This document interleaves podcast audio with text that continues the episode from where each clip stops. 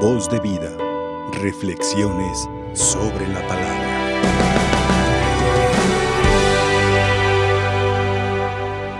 A esta generación se le pedirá cuenta de toda la sangre derramada, desde Abel hasta la de Zacarías. ¿Por qué dice eso? ¿Por qué el Señor puede ser tan exigente y pedirle a sus contemporáneos cuentas de esta sangre? Porque hay uno mayor que todos ellos, que ellos van a sacrificar. Ellos al rechazar a nuestro dulce Señor y Salvador, se han mostrado que rechazaron a todos los demás profetas, a todos aquellos enviados. Y por eso es que se les pedirá cuenta, porque todos han de gritar, crucifícale, porque todos estuvieron de acuerdo y porque todos celebraron cuando lo vieron sobre la cruz. Por eso es que el Señor dice este dicho tan tremendo.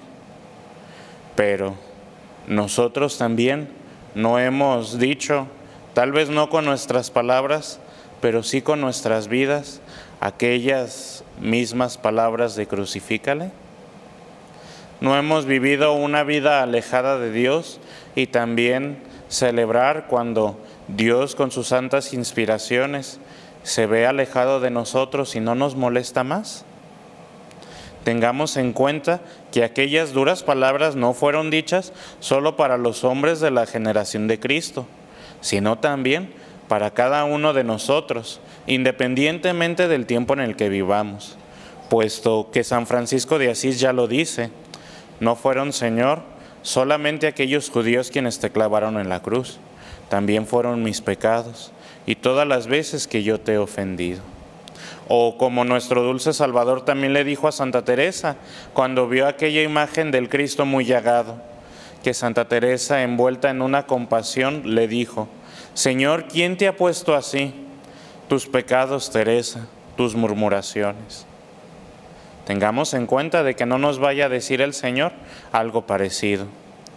Y para mostrar de que todos los hombres precisamente como dice San Pablo, han pecado y se hayan apartado de la gracia de Dios, cabe mencionar el testimonio de los santos que hoy celebramos. Hoy celebramos a San Juan de Brebeuf y a San Isaac Yogues. Quisiera centrarme en la vida de este segundo. Los dos misionaron en lo que hoy es la parte norte del estado de Nueva York y la parte de Quebec, por esa zona que, como sabemos, fue poblada por franceses también. Cuando ellos llegaron, había ahí nativos americanos que les fueron muy hostiles. Isaac Jogues nació en Rouen, en Francia. Se unió a la compañía y había sido uno de los más dedicados.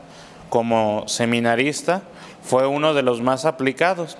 Y precisamente por eso lo enviaron a misionar a esas tierras cerca de lo que hoy en día es Aurosville. Cuando estaba ahí, San Isaac fue tomado prisionero por los nativos y lo empezaron a torturar cruelmente, tanto que parte de, de no solamente darle trabajos humillantes, sino que inclusive le cortaban sus dedos y se lo comían enfrente de él.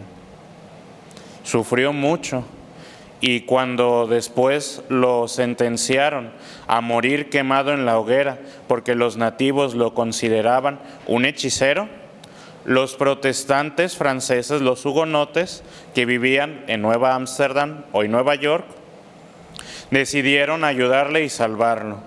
Y lo metieron en unos costales y de Nueva York pudo huir a lo que hoy es a Londres. Y de ahí pudo bajar a Francia.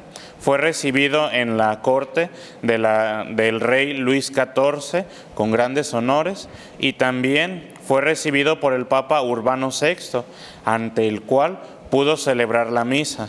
Pero como ya les dije, como le faltaban algunos dedos, era un poco complicado. Antiguamente el sacerdote mantenía los dedos después de tocar a nuestro Señor unidos. Hoy en día nos purificamos para poder mantener un poquito más la elasticidad.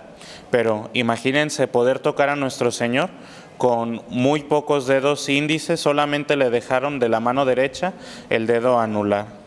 Entonces era algo muy complicado. Pasó mucho tiempo después en Francia, pero siempre quiso regresar a la parte de Quebec.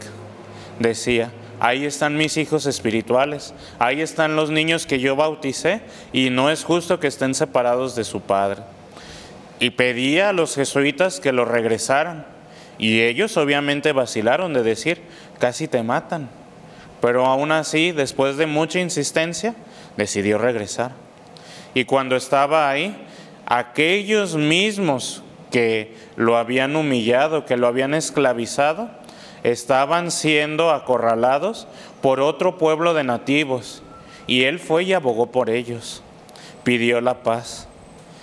Y después, en unos dos, tres años, teniendo ahí parte de su ministerio entre aquellos que, los, que lo estaban atacando al pueblo que lo habían esclavizado, tuvo el pueblo, el primer pueblo, una sequía y se lo atribuyeron a él diciendo que se habían vengado por las humillaciones que ellos le habían cometido. Entonces fueron y esa misma noche que lo atraparon, lo,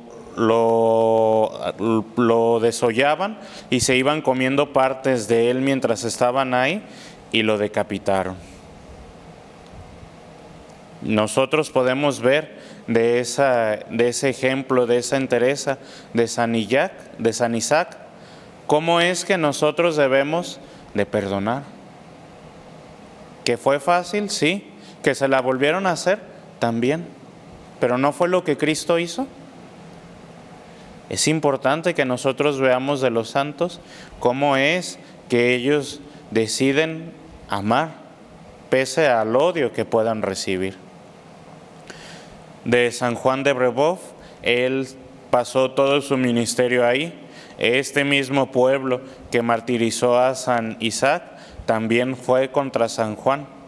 Cuando él estaba en su misión, lo capturaron y precisamente para que no lo salvaran los calvinistas igual.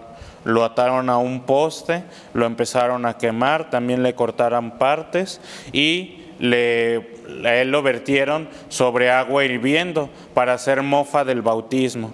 Al final lo terminaron decapitando y también quemaron su cuerpo.